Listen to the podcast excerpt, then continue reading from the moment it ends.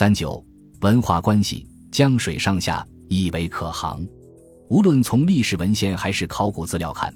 长江上游文化与长江中游文化一直有着较为密切的关系。在巫峡以东的西陵峡长江干流两岸，甚至远达江汉平原的西边，夏商时代分布着若干属于三星堆文化的遗存，出土了许多三星堆文化的遗物。它们是古蜀文明从成都平原沿江东下、东出三峡连续分布的结果，也是三星堆文化分布空间的极东界限之所在。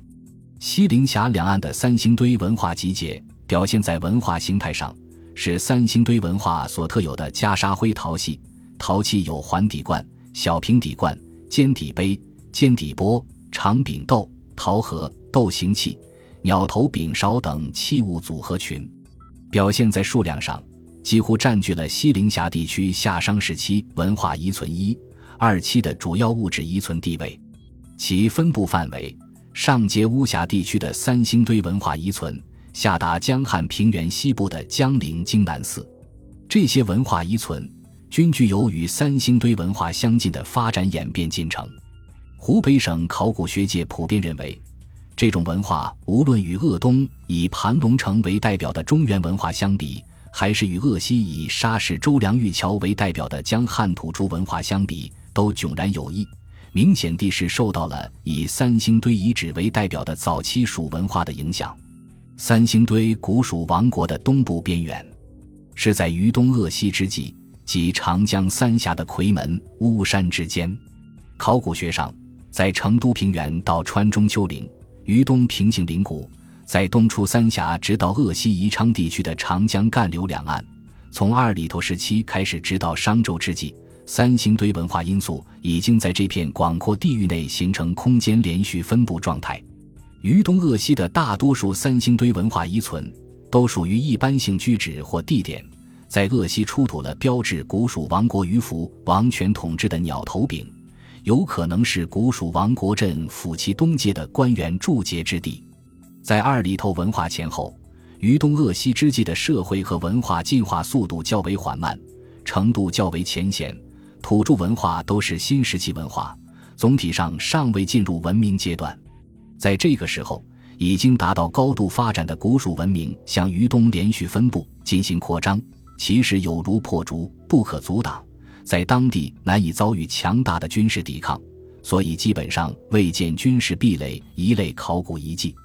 在这种情形下，文化接触和交流的环境比较有利于蜀，因此古蜀文化的东部边缘就主要发挥了其文化交流的功能。商文化的若干因素。就是经由长江走廊，源源不断地从长江中游传播到长江上游成都平原的三星堆古蜀王国。例如，三星堆青铜器吸收了通过长江中游传入的青铜器的某些因素，尤其是青铜容器。青铜容器不论在商文化还是盘龙城，都是作为礼器使用的，亦即所谓宴享之器。青铜鼎、尊。雷等重器不但作为煮肉和盛酒的器物在庙堂使用，而且还是政治权力和宗教权力的象征物。三星堆文化的青铜容器尊雷，在形制上与长江中游同类器物有不少相似之处，如青铜尊的高圈足、肩上的利鸟以及器身的纹饰等，显然是从长江中游传入。而三星堆出土的一件龙虎尊。与长江下游安徽阜南出土的龙虎尊相似，也应是通过长江中游获取的。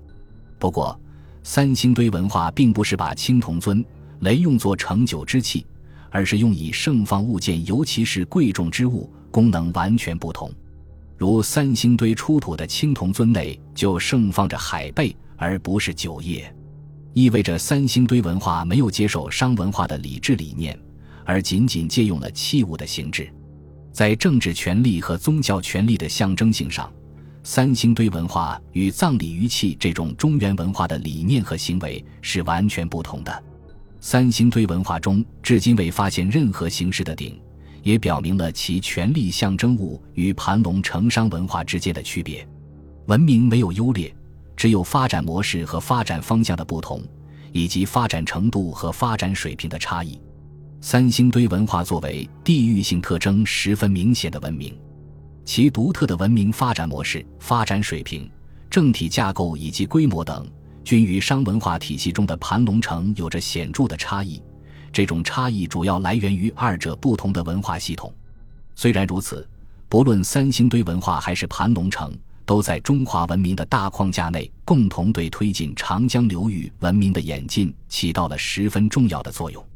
E. 阿尔里塞维斯在《文化的演进》中，从文化人类学角度提出文化演进的种系发生进化的非连续性原则和进化的地域非连续性原则。商代长江中游和长江上游青铜文明的相继兴起，即表现出同样情形。在商代早中期，作为商文化在长江中游的重要分支，盘龙城堪称其时长江流域最辉煌的青铜文明。对长江中游早期文明的形成和文明化进程起着引领作用，带动了地区文明的演进。殷墟一期以后，随着盘龙城的消亡，长江中游的文明进程变得迟缓，而三星堆青铜文明则于这个时期在长江上游勃然兴起，成为商代中晚期长江流域最灿烂的古代文明。感谢您的收听，本集已经播讲完毕。喜欢请订阅专辑，关注主播主页，更多精彩内容等着你。